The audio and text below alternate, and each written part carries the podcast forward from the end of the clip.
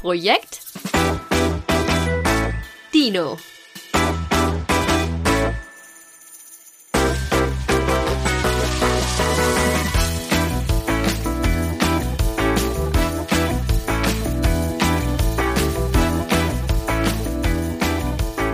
Mal gucken, ob das hier läuft heute. Coffee hat mit Anlauf und sehr viel Schwung mein Mikro auf den Boden geballert, weil sie durchs Kabel durchgerannt ist, als das Mikro noch auf dem Tisch stand. Es ist in hohem Bogen geflogen und auf dem Boden aufgeklatscht. Also, falls es mit dem Ton ein bisschen hakelig ist, wisst ihr Bescheid.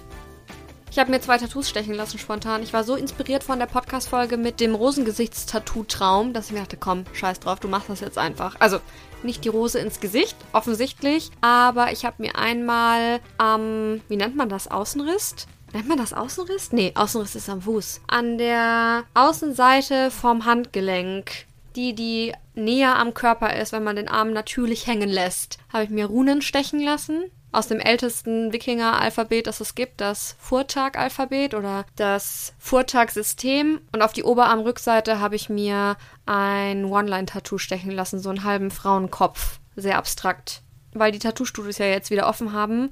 Sehr spontan letzte Woche Sonntagabends, weil eine Freundin gesagt hat, hat irgendjemand Bock auf ein Tattoo? Also eine Freundin, die ein Tattoo-Studio hat, nicht irgendeine Freundin. Und dann meinte ich so, ja, eigentlich hätte ich Bock auf zwei. Und dann sagt sie, komm, wir machen das. Und jetzt habe ich zwei neue Tattoos, über die ich mich sehr freue. Ich habe gerade die Folie abgezogen und sie sehen gut aus bin ich richtig happy mit. Ich habe ja erst mit 26 anfangen lassen, mich zu tätowieren. Bin also relativ spät ins Game eingestiegen, aber es läuft gut, würde ich sagen. Ich feiere es richtig krass mittlerweile. Wahrscheinlich bin ich irgendwann komplett zugehackt. Schaue ich richtig kriminell aus. Wir wissen ja, dass alle Leute mit Tattoos kriminell sind und Drogen dealen. Deswegen bin ich auf einem guten Weg. Am liebsten hätte ich irgendwann ganz viele minimalistische Tattoos auf den Armen und auf dem Rücken, auf den Beinen nicht aber so überall so ein bisschen verteilt. Aber wie hat meine Freundin gesagt, die mir die Tattoos gemacht hat, Julia, zugehackt ist zugehackt. Ist egal, ob das große Tattoos sind oder kleine. Ich weiß nicht. Ich denke immer, das sieht dann so super filigran und unauffällig aus, aber ich überlege mir das noch. Im Zweifelsfall kann man heutzutage ja auch alles weglasern lassen. Deswegen bin ich da jetzt mittlerweile ein bisschen mutiger als noch vor ein paar Jahren und habe mir, wie gesagt, einfach spontan Tattoos stechen lassen. Also ich wusste schon länger, was ich will. Ich habe bei Pinterest so ein Vision Board, so ein Board, wo ich alle möglichen Motive drauf habe, die ich vielleicht irgendwann mal gern tätowiert haben wollen würde. Und wenn die da länger als ein Jahr drin sind und ich die dann nicht gelöscht habe, wandern die auf das Prio-Tattoo-Board und dann sind die quasi safe. Dann lasse ich mir die irgendwann stechen wahrscheinlich. Beziehungsweise sind es halt dann die Motive, die ich raushole, wenn mich spontane Freundin fragt, ob ich jetzt sofort gleich ein Tattoo will. So geschehen letzten Sonntag, als ich auf dem Heimweg war von einer Freundin, die ich für einen Job besucht habe. Und die hat auch eine coole Sache mit mir gemacht, die ich euch erzählen will. Nichts, was permanent auf meiner Haut ist, aber eine Sache, die mir seitdem im Kopf rumschwirrt. Und zwar haben wir, passt eigentlich auch ganz gut zu dem Pinterest-Thema, Vision Boards erstellt. Klassisches Visionsbrett, beziehungsweise nennt man das auf Deutsch, glaube ich, Traumcollage oder Zielcollage. Also im Endeffekt eine Visualisierung von Zielen und Wünschen kann man in ganz vielen Bereichen machen, also für den Job, für die Partnerschaft, einfach fürs kommende Jahr, vielleicht auch nur für die kommenden Monate, für mittelfristige Ziele, für langfristige Ziele, fürs ganze Leben vielleicht auch, für die Selbstfindung, für alles Mögliche eigentlich. Also für alle Bereiche, in denen man Träume und Ziele und Wünsche hat, kann man so ein Vision Board machen. Und meine Freundin wollte das für sich machen und hat mich gefragt, ob wir das nicht zusammen machen wollen, also jeder eins. Und ich habe das vorher noch nie gemacht, aber ich bin richtig angefixt jetzt, weil es mega Spaß gemacht hat und weil das ein mega cooles Tool ist, um gerade diesen ganzen Selbstfindungsprozess nochmal so ein bisschen zu hinterfragen, zu überdenken, aufs Papier zu bringen auch einfach, beziehungsweise zu visualisieren. Und weil das so viel Spaß gemacht hat, dachte ich, ich kann euch ja einfach mal erzählen, wie wir das gemacht haben. Und davor vielleicht erstmal herzlich willkommen zurück zu Projekt Dino. Ich bin hier schon wieder so in meinen Themen drin, dass ich das fast vergessen hätte. Schön, dass ihr auch dieses Mal wieder eingeschaltet habt. Ich freue mich, dass ihr dabei seid. Heute tatsächlich schon bei der zehnten Folge Projekt Dino. Die Zeit verfliegt, das ist der absolute Wahnsinn.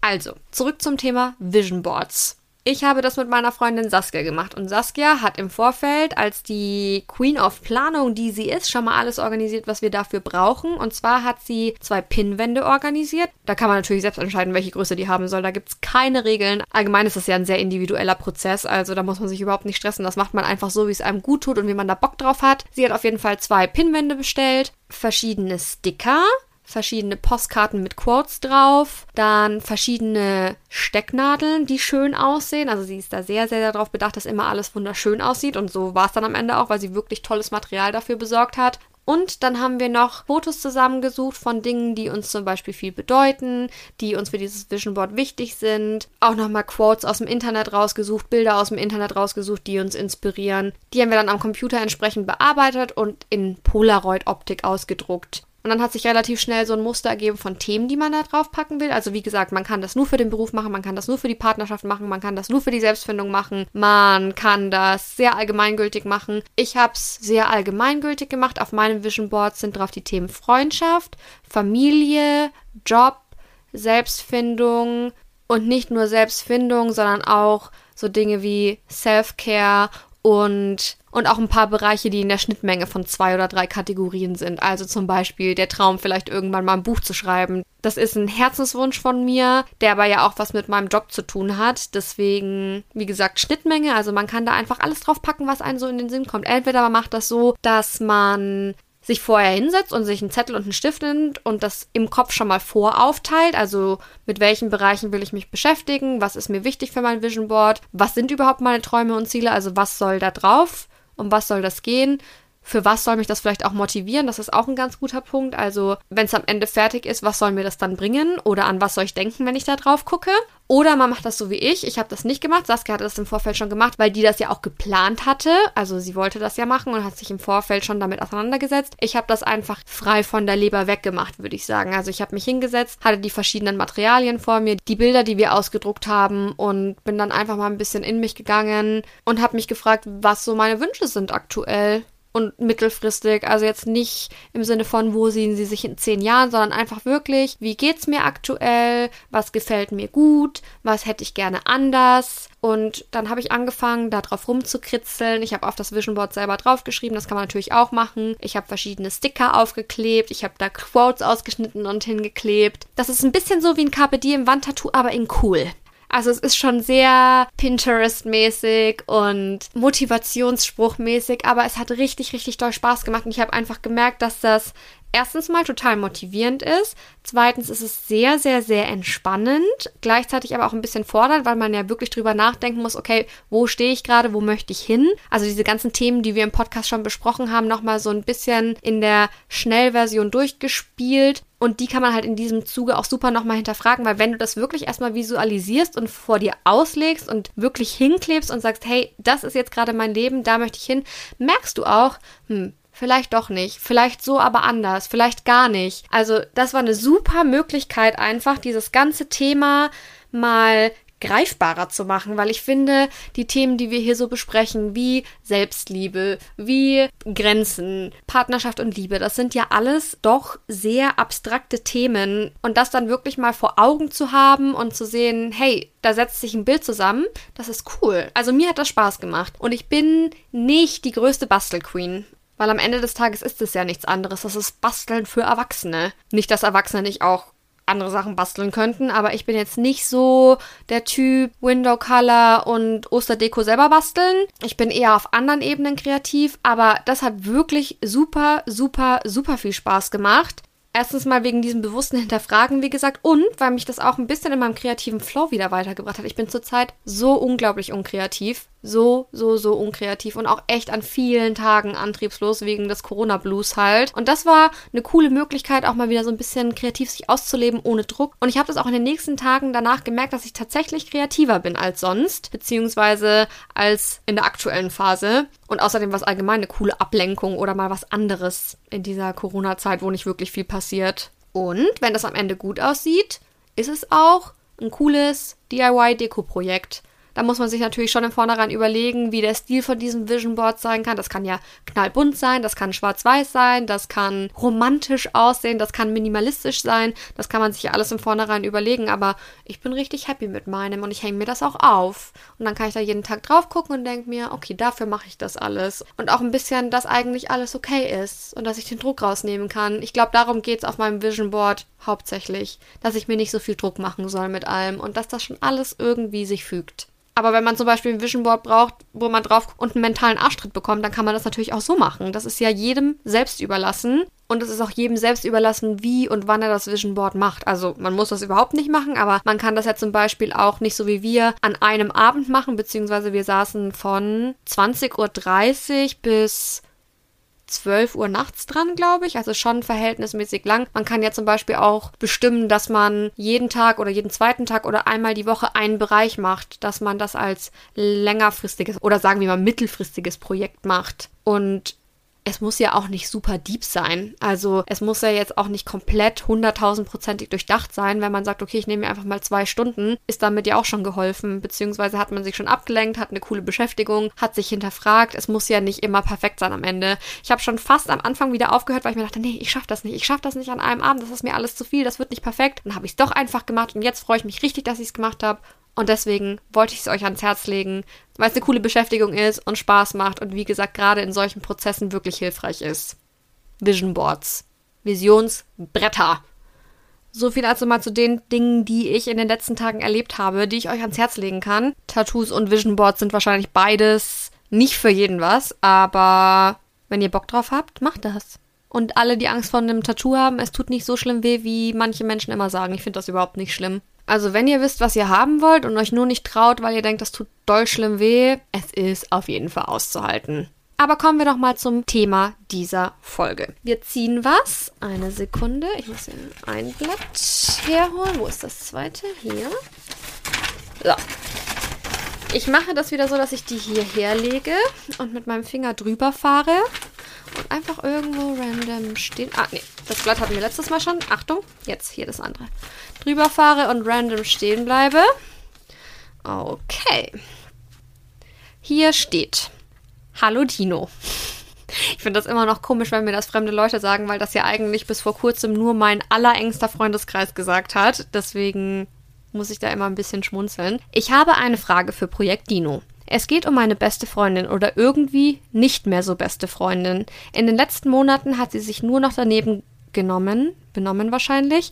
Und ich merke immer mehr, dass wir nicht mehr zueinander passen oder besser gesagt, dass die Freundschaft, wenn man das überhaupt noch so nennen kann, mich nur noch runterzieht und sauer macht. Jetzt frage ich mich, wie ich das beenden kann oder ob ich das überhaupt tun sollte. Fühlt sich an wie Schlussmachen für mich und irgendwie bringe ich das nicht übers Herz. Wir sind schon zehn Jahre lang befreundet und irgendwie kann ich es mir ohne sie einfach nicht vorstellen. Kennst du das, beziehungsweise was würdest du tun?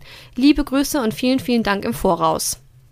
Das ist meiner Meinung nach ein super, super, super interessantes Thema, über das sehr wenig gesprochen wird, obwohl es ein Thema ist, das viele Menschen beschäftigt. Zumindest ist das mein Eindruck, wenn ich so meine Fragerunden bei Insta anschaue, zum Beispiel beim Dinostag. Das wird verhältnismäßig sehr oft tatsächlich gefragt. Also dieses Thema in einer Freundschaft auseinanderleben, mit langjährigen FreundInnen Schluss machen, kann man ja auch wirklich so sagen, weil das im Endeffekt für mich zumindest nichts anderes ist. Das ist ein Riesenthema. Thema und ich habe das Gefühl, viele von uns wissen nicht, wie sie damit umgehen sollen. Ich kann euch einfach mal sagen, wie ich mit dem Thema umgehe. Das ist mir einmal in meinem Leben passiert mit einer Freundin oder jetzt in Anführungszeichen Ex-Freundin, die ich eigentlich immer sehr, sehr, sehr, sehr, sehr, sehr gern hatte und von der ich auch immer noch viel halte, wo es aber zwischen uns einfach zu einem Punkt gekommen ist, wo mir die Freundschaft eher schlecht als gut getan hat, wo ich dann im Endeffekt auch einen Schlussstrich gezogen habe, weil es für mich einfach too much war und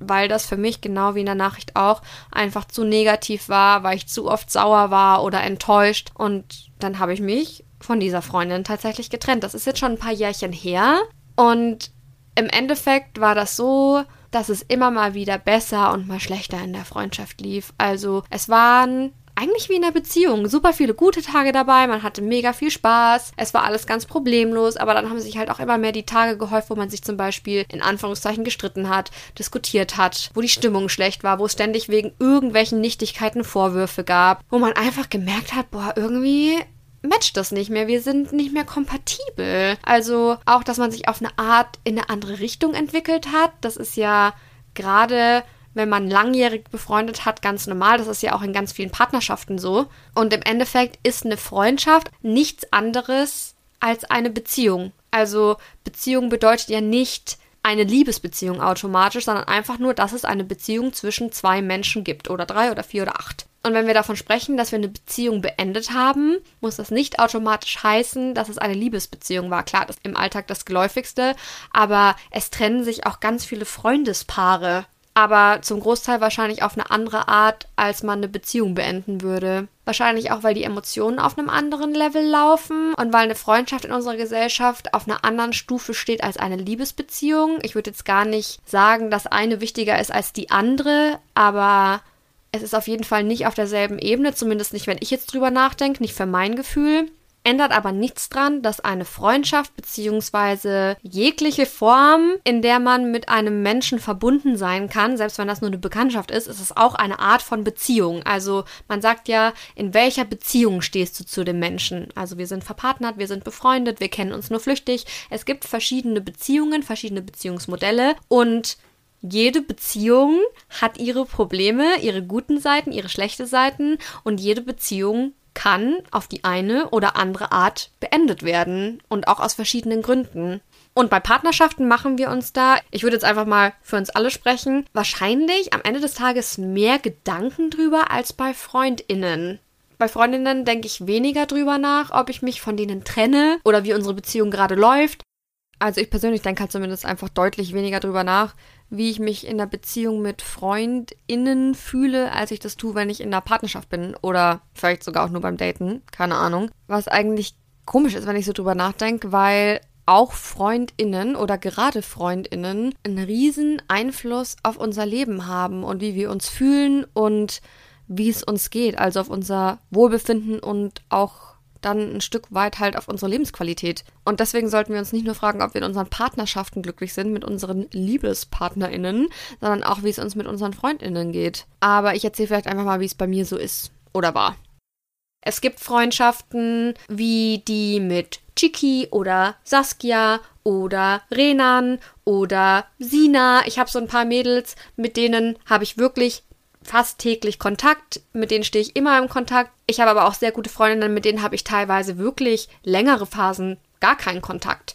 Also ich habe eine Freundin zum Beispiel, mit der habe ich jetzt aktuell wieder super viel zu tun. Mit der hatte ich bestimmt zwei Jahre fast gar keinen Kontakt, einfach weil sich unser Leben in verschiedene Richtungen entwickelt hat, weil wir andere Interessen hatten, weil ich zum Beispiel auch wenig Zeit hatte und weil ich nicht die Beste darin bin, mich ständig zu melden. Also ich habe zum Beispiel auch 110 ungelesene WhatsApp-Nachrichten und bin, was das angeht, super unzuverlässig, das muss ich wirklich so sagen. Und ich brauche Freundinnen, die mir das verzeihen, die verstehen, dass ich nicht diejenige bin, die sich ständig meldet, immer auf alles antwortet, da einfach ein bisschen unzuverlässig ist. Sonst matcht das schon mal von vornherein nicht. Aber ich habe diese Freundinnen mittlerweile und dann kann es halt auch mal passieren, dass man, wenn jeder so in seinem eigenen Film ist, mal zwei Jahre hin keinen Kontakt hat und danach ist es so, als wäre nie was gewesen. Und das sind trotzdem Mädels, die für mich zu meinem engsten Kreis dazugehören. Also da ist ja jeder wahrscheinlich auch ein bisschen anders. Es gibt auch genug Leute, die können das nicht akzeptieren. Mit der Freundin, von der ich mich getrennt habe, war das zum Beispiel ein Riesenthema, dass ich da so unzuverlässig bin und das verstehe ich auch. Das ist keine coole Art. Aber wenn das halt irgendwie nicht zusammenpasst und dann noch ein paar andere Faktoren dazukommen, dann kann es halt auch schnell mal sein, dass das mit einer Freundschaft überhaupt nicht mehr passt. Und das finde ich persönlich auch gar nicht verwerflich. Und das finde ich persönlich auch gar nicht verwerflich, denn es ist nun mal so, dass man nicht für immer das 16-jährige Ich bleibt oder das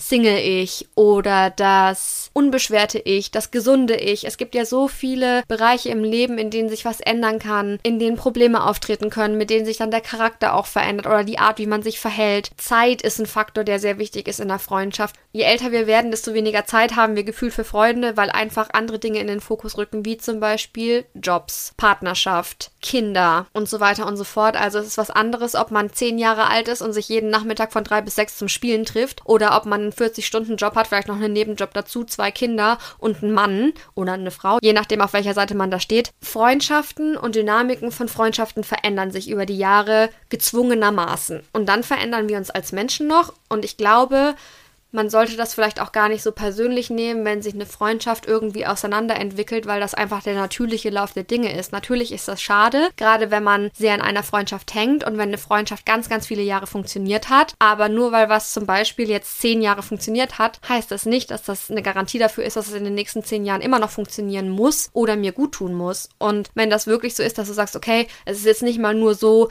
dass es zwei Wochen einfach scheiße lief und ich bin einfach sauer wegen einer Situation, sondern es ist so, dass ich das Gefühl Gefühl habe, ich passe mit dieser Person auf gar keinen Fall mehr zusammen, es macht mich sauer, es macht mich unglücklich, die Freundschaft gibt mir nichts mehr, dann sehe ich absolut kein Problem darin, diese Freundschaft zu beenden, auch wenn es weh tut. Es ist nämlich im Endeffekt wie Schluss machen. Es ist ja nichts anderes. Ich trenne mich ja in dem Fall von einem geliebten Menschen. Und man vermisst diesen Menschen ja dann auch. Und man neigt auch dazu, das weiß ich auch, Dinge zu romantisieren. Also zum Beispiel sich zu sagen, hey, es war die letzten zehn Jahre so gut, das jetzt wegzuschmeißen, wäre absoluter Quatsch. Aber das ist für mich nicht der richtige Ansatz, denn wie gesagt, wir verändern uns, unsere Beziehungen verändern sich. Und wenn es mir einfach nicht mehr das gibt, was ich brauche oder wirklich nicht mal nur nicht mehr den Mehrwert mit sich bringt, sondern mein Leben sogar noch verschlechtert, warum soll ich dann mit dieser Person bleiben? Warum soll ich das nicht beenden? Das ist ja mein gutes Recht. Oder auch einfach mal zu sagen, hey, und das ist mit Freunden definitiv einfacher als mit einem Partner. Ich brauche eine Pause. Ich halte es nicht mehr aus. Das ist mir zu viel. Lass einfach mal ein halbes Jahr jeder sein Ding machen. Oder vielleicht auch zwei Jahre jeder sein Ding machen. Und dann sprechen wir uns nochmal. Ich habe echt einige Freundinnen, die mir unglaublich wichtig sind, mit denen ich in verschiedenen Phasen meines Lebens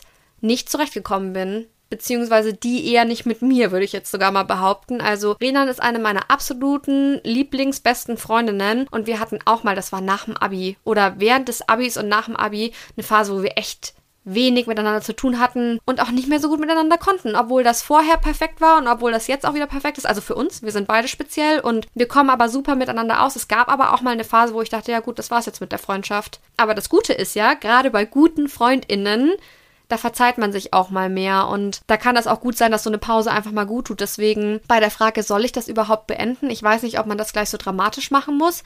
Das Wichtigste ist auf jeden Fall einfach mal zu kommunizieren, sich hinzusetzen und zu sagen, hey, ich weiß nicht, wie es dir damit geht. Ganz wichtig auch fragen, wie es der anderen Person geht. Irgendwie ist doch bei uns aktuell der Wurm drin. Woran liegt das? Vielleicht findet man ja auch das Problem oder vielleicht offenbart die Freundin einem ja dann auch das Problem, mit dem sie gerade zu kämpfen hat. Es kann ja auch sein, dass das gar nichts Persönliches ist oder dass das gar nichts mit eurer Freundschaft zu tun hat, sondern dass sie sich gerade mit irgendeiner Geschichte quält, die vielleicht Auswirkungen auf alles andere in ihrem Leben hat. Das kann ja auch sein. Und dann ist man natürlich als Freundin gefragt, der Person auch zu helfen und dann hat sich das Thema vielleicht schon wieder erledigt. Aber wenn man sagt, hey, du, ich komme gerade überhaupt nicht mit deiner Art zurecht und das ist mir alles zu viel oder zu wenig oder zu dies oder zu das, ja, Mai, dann macht man halt einfach eine Pause oder beendet es gleich. Weil wenn die Differenzen so groß sind, dass man sagt, okay, es ist unüberbrückbar, es ist dieses und jenes vorgefallen, ich muss dich aus meinem Leben streichen, weil ich nicht mehr mit dir kann, auch völlig okay. Ich glaube, wir sollten das normalisieren, dass man sich von Menschen trennt, die einem nicht gut tun, egal aus welchem Bereich die kommen, ob die aus dem Freundeskreis kommen, ob das wie gesagt auf diesem Beziehungslevel ist oder ob das vielleicht auch ein familiärer Kreis ist oder im Arbeitsumfeld auch. Also klar gibt es Beziehungen, die lassen sich nicht komplett cutten, meine Eltern sind mein Leben lang meine Eltern und meine Geschwister sind mein Leben lang meine Geschwister, meine Tante, meine Tante, mein Onkel, mein Onkel, ihr versteht, was ich meine. Und vielleicht ist es so, dass ich mich mit diesen Familienmitgliedern trotzdem weiterhin treffen muss oder möchte. Aber vielleicht fahre ich dann die zwischenmenschlichen Dinge einfach ein bisschen zurück. Vielleicht verändere ich das Beziehungskonzept für mich. Das müssen die ja noch gar nicht mitbekommen. Also ich glaube, genug Leute sind stumpf genug, um das gar nicht so mitzubekommen. Aber dass ich mich vielleicht emotional distanziere, wenn es geht, auch räumlich und ja, in meinen zwischenmenschlichen Interaktionen vielleicht auch. Einfach zu gucken, hey, wie sind meine aktuellen Jetzt muss ich überlegen, was der Plural von Status ist. Statusse? Wie sind meine aktuellen Beziehungsstatuses? Und dann basierend darauf mal zu gucken, hey, wer sind die Leute, die mir gut tun? Wer sind die Leute, die mir nicht gut tun und warum? Liegt es vielleicht auch an mir? Also ich habe ganz oft das Gefühl, dass Beziehungen vielleicht auch einfach nicht so genial laufen, weil ich da einiges falsch mache und dann muss ich halt gucken, kriege ich das in den Griff? Und ist es mir das überhaupt wert? Die Zeit, die Energie, die Emotion oder nicht? Und wenn ich das so ein bisschen reflektiert habe, wie es mir mit wem geht, dann kann ich ja meine Beziehungen entsprechend ausrichten, beenden, ausbauen, intensivieren, mich distanzieren und zwar immer so, dass ich sage, okay, das ist langfristig die richtige Entscheidung. Manchmal weiß man das nicht und es ist ja am Ende des Tages auch keine Entscheidung für immer. Also man kann Dinge ja auch rückgängig machen. Vielleicht gibt es dann Klärungsbedarf und vielleicht ist es dann auch nicht mehr so einfach für die erste Zeit. Aber wenn ich nach einem Jahr merke, okay, das war die komplett falsche Entscheidung, dann werden ja die wenigsten Menschen sagen, ja, sorry, Pech gehabt. Also wenn die dich wirklich mögen und gern haben und denen was an dir liegt, dann sind das doch die Letzten, die sagen, hey, sorry, der Zug ist abgefahren. Also das kann ich mir zumindest nicht vorstellen. Und wenn doch, dann war es vielleicht die richtige Entscheidung, sich zu trennen von einer Freundin oder einem Partner oder einer Partnerin. Wichtig ist halt, dass ich mir im Klaren bin über die Beziehung und das so objektiv wie möglich betrachte. Also Was sind die Probleme? Wer oder was lösen die aus? Wie kann ich damit umgehen? Möchte ich überhaupt damit umgehen? Und möchte ich weiter in dieser Beziehung sein? Und wenn ja, wie? Wann? Wo? Oder möchte ich das für mich beenden? Und ich glaube, wenn man sich da wirklich hinsetzt und da ernstzunehmend drüber nachdenkt, kommt man auch ganz schnell zu einem Schluss, egal wie der sich dann anfühlt. Also, das klingt jetzt alles so super easy und dann sortiert man halt hier aus und da aus, aber wir reden immer noch von Menschen, die man gern hat oder hatte. Das ist nicht so einfach und das tut auch weh. Also, wie gesagt, sich von einer Freundin zu trennen, das ist wie Schluss machen. Hab ich geheult, ey ich war richtig traurig, lang traurig. Und wenn ich drüber nachdenke, bin ich auch immer noch ein bisschen traurig und frage mich, was sie so macht und wie es ihr geht und hoffe, dass alles okay ist und so. Ich bin aber nach wie vor der festen Überzeugung, dass das die richtige Entscheidung war und dass das alles so passt. Aber ich hänge natürlich trotzdem noch an ihr und ich hoffe trotzdem, dass es ihr gut geht und wünsche ihr von Herzen nur das Beste. So ist es nicht. Es ist ja nicht so, dass man sagt, okay, ich möchte die Freundin nicht mehr haben oder den Freund und danach hasse ich die oder es ist mir alles egal. So ist es nicht. Wir sind ja keine Maschinen. Und es ist ein doofer Prozess und es macht auch sicher keinen Spaß und es tut auch sicher weh, vor allem dann dieses in Anführungszeichen Schlussmachgespräch, gerade weil das zwischen Freunden jetzt nicht so das Thema ist eigentlich. Oder klar, es ist ein Thema, aber es wird sehr wenig drüber gesprochen, deswegen hat sich das für mich auch komisch angefühlt und auch falsch in dem Moment, weil ich mir dachte, oh Gott, ich bin so ein schlechter Mensch, ich kann das nicht machen, aber es hilft dir alles nichts. Und ich finde auch, dass eine Freundschaft, die so negativ belastet ist und so viel Schmerz mit sich bringt, wahrscheinlich auch für beide Seiten, halt niemandem hilft. Also warum sollte man dran festhalten? Ich bleibe ja im Idealfall auch nicht in einer Liebesbeziehung, die mich total runterzieht, die mich traurig macht, die mir nicht das gibt, was ich brauche. Das ist ja nochmal ein ganz anderes Thema. Aber ich bin der festen Überzeugung, dass man sich von den Menschen, die einem nicht gut tun, egal in welcher Beziehung man mit ihnen steht, distanzieren sollte. Und ganz, ganz wichtig, vielleicht noch wichtiger vorher, kommunizieren. Sprechen, und zwar auf Augenhöhe und fair, da geht man in den Raum rein und bevor man in den Raum reingeht, hängt man sein Ego an die Garderobe, schluckt seinen Stolz mal ein bisschen runter und versucht, das irgendwie zu retten, zu verstehen, zu begreifen, weil ich glaube, dass ganz viele Beziehungen einfach aus falschem Stolz und wegen Misskommunikation scheitern, weil wir irgendwie verlernt haben, vernünftig miteinander zu reden. Jeder will immer nur für sich das Beste, jeder hat ein riesen Ego, jeder möchte immer seinen Standpunkt vertreten, da müssen wir wahrscheinlich alle auch mal ein bisschen klarkommen, uns zurücknehmen und versuchen, dem anderen mehr zuzuhören und den anderen auch mehr zu verstehen. Dann lassen sich sicher viele Dinge aus der Welt räumen. Und wenn nicht, dann nicht. Wer hat denn eigentlich festgelegt, dass jeder Mensch, der in unser Leben kommt, für immer bleiben muss und dass alles, was nicht für immer ist, so eine Art Versagen ist? Das finde ich eigentlich richtig schade, weil manche Menschen sind vielleicht nicht dafür gemacht, für immer in unserem Leben zu bleiben. Und genauso sind wir nicht dafür gemacht, für immer in anderer Leute Leben zu bleiben, teilweise. Und das ist auch okay. Es ist doch schön genug, dass man ein paar schöne Monate oder ein paar schöne Jahre oder eine schöne Kindheit zusammen hatte. Dafür kann man ja unendlich dankbar sein. Und nur, weil es dann vielleicht an irgendeinem Punkt nicht mehr passt, heißt das nicht, dass man versagt oder dass jetzt alles scheiße ist oder dass man für das, was man hatte, nicht mehr dankbar sein kann und sich nicht mehr drüber freuen kann. Ganz im Gegenteil. Ich finde, man darf froh sein um alles, was sich schön und gut angefühlt hat, egal wie kurz oder lang das gedauert hat. Und wenn es dann irgendwann vorbei ist, dann ist es vorbei und dann ist das vielleicht in dem Moment traurig, aber es ändert nichts dran, dass man zusammen eine gute Zeit hatte und dass man die Person trotzdem den Rest seines Lebens für diese Zeit schätzen kann, egal was dann passiert. Egal was nach dieser Zeit dann passiert ist oder passieren wird. Und das ist das, was mir dazu einfällt. Habe ich letztens auch mal wieder drüber nachgedacht, denn Wisst ihr, was ich gemacht habe? Ich habe meine alten Facebook-Bilder durchgeguckt und wow, da findet man natürlich auch Bilder von Schulfreunden oder von Freundinnen, mit denen man in die Uni gegangen ist, mit denen man jetzt vielleicht wenig oder gar keinen Kontakt mehr hatte und auch vor allem extrem geile Partybilder. Also wenn ihr was zu lachen braucht und noch Facebook habt und noch alte Fotoalben habt, schaut euch die an. Und vor allem auch die Kommentare, die man da drunter geschrieben hat. Wow. Ich dachte ja früher, unser Humor wäre so elitär gewesen. Das denkt man ja immer, dass man so witzig ist und die Insider und es ist ja alles so unglaublich amazing. Und jetzt zehn Jahre später liest du das und denkst dir so, mhm, okay, alles klar. Wo gehe ich mich begraben? Erde tu dich auf. Auch wie ich rumgelaufen bin, oh Gott. Ich war gerade so in meiner frühen Partyzeit. Ich war ja schon mit 14 das erste Mal im Club. Mit 18 hatte ich schon gar keinen Bock mehr. Ich hatte nämlich die ganze Zeit Ausweise von Freundinnen und von Familienmitgliedern. Also ich war schon im frühesten Alter mit Feiern in den ganz normalen Club. Also auf diesen U16-Partys war ich zum Beispiel nie, beziehungsweise ein einziges Mal. Ansonsten war ich immer mit meinen älteren FreundInnen im Club und ich war sehr exzentrisch unterwegs, würde ich sagen. Ich habe ein Foto von mir gefunden mit wasserstoffblonden Haaren. Also nicht ganz Wasserstoff, aber sehr, sehr, sehr, sehr hellblond. Knallrotem Lippenstift. Unendlich hohen Schuhen. Also wirklich so hoch, dass ich die heute anschaue und mir schon schlecht wird, beziehungsweise mir die Bänder reißen, ohne dass ich die überhaupt anhabe. Ich kann gar nicht mehr in hohen Schuhen laufen. Schwarze Lederleggings in Kroko-Optik. Und dann schnallt euch bitte fest, ein BH mit ganz vielen großen goldenen Nieten drauf und über diesem BH einfach nur ein Blazer. Das war mein Party-Outfit. Das war mein Look. Und damit bin ich feiern gegangen, jedes zweite Wochenende, weil ich es so geil fand und ich dachte, es wird in diesem Leben nie mehr ein geileres Party-Outfit geben. Ja. Und heute gehe ich mit Sneakern, T-Shirt und einer schwarzen Jeans und bin froh, wenn ich mir drei Tage vorher vielleicht noch die Haare gewaschen habe. Aber gut. Wie sagt Sina immer, wir werden nicht jünger. So ist es. Bin ich aber auch froh drum.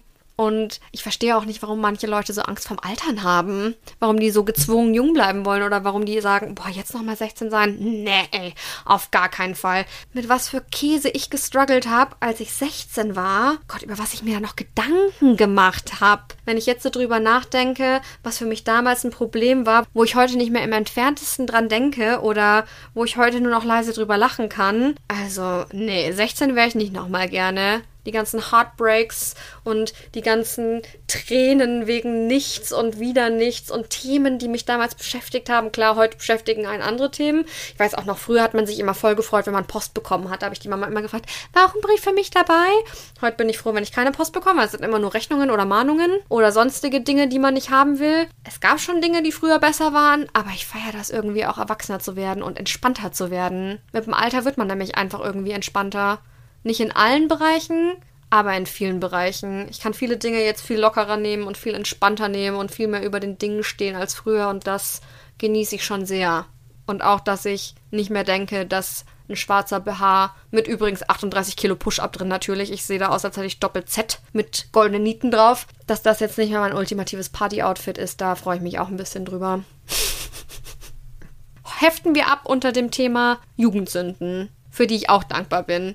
Es gibt kein Ding in meinem Leben, das ich so wirklich bereue. Das werde ich auch oft gefragt. Gibt es irgendwas in deinem Leben, was du bereust? Was würdest du anders machen, wenn du nochmal geboren werden würdest? Eigentlich nichts. Ich bin dankbar für alle Aufs und Ups und Menschen, die in mein Leben gekommen sind und vielleicht auch wieder gegangen sind, weil ich auch finde, dass man aus jeder Situation was mitnehmen kann und an jeder Situation auch wächst. Also wenn mir in meinem Leben nie was Schlechtes widerfahren wäre oder immer alles gut gelaufen wäre oder alles immer über den einfachsten Weg, dann wäre ich jetzt, glaube ich, nicht so wie ich bin. Und das wäre schade, weil ich bin bei weitem natürlich nicht perfekt, aber ich mag mich eigentlich so, wie ich bin. Und auch wenn ich unzuverlässig bin und auch wenn ich andere Macken habe, ich glaube, dass die Dinge, die mich in meinem Leben geprägt haben, nicht ohne Grund passiert sind. Auch wenn ich in diesen Momenten oft nicht verstanden habe, warum irgendwas passiert und manche Dinge auch immer noch nicht nachvollziehen kann. Und in manchen Situationen bestimmt auch ein anderer Weg besser gewesen wäre, aber trotzdem ich glaube, es macht nicht so viel Sinn, Dinge zu bereuen, weil man kann es eh nicht mehr ändern. Deswegen bereue ich nichts in der Regel. Auch nicht Nietenbehars oder den Liebeskummer, den ich wegen jemandem hatte, wo ich heute wirklich mit den Augen rollen muss. Oder, oder, oder. Es war halt so und es ist auch okay. Und das war eigentlich auch schon alles, was ich zu dem Thema Freundschaften und Schlussmachen mit FreundInnen zu sagen hätte. War heute eine schnelle Kiste, würde ich sagen. Aber es macht ja nichts.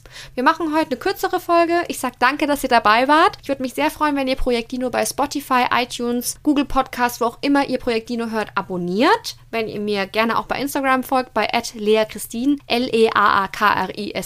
Da könnt ihr mir nach wie vor jederzeit eure Nachrichten, eure Kritik, eure Anregungen schreiben, eure Fragen für den Podcast, eure Themenwünsche für den Podcast. Ich wünsche euch noch frohe Ostern, falls ihr Ostern feiert. Eine schöne Zeit mit eurer Familie im Ideal Idealfall. Und wenn ihr nicht mit eurer Familie feiert, dann wünsche ich euch starke Nerven und dass ihr hoffentlich nicht traurig seid. Und falls ihr überhaupt kein Ostern feiert, wünsche ich euch einfach so eine gute Zeit. Ich hoffe, dass ihr gesund bleibt, dass es euch gut geht und dass ihr auch nächstes Mal wieder einschaltet bei Projekt Dino. Habt eine gute Zeit und bis dann. Ciao!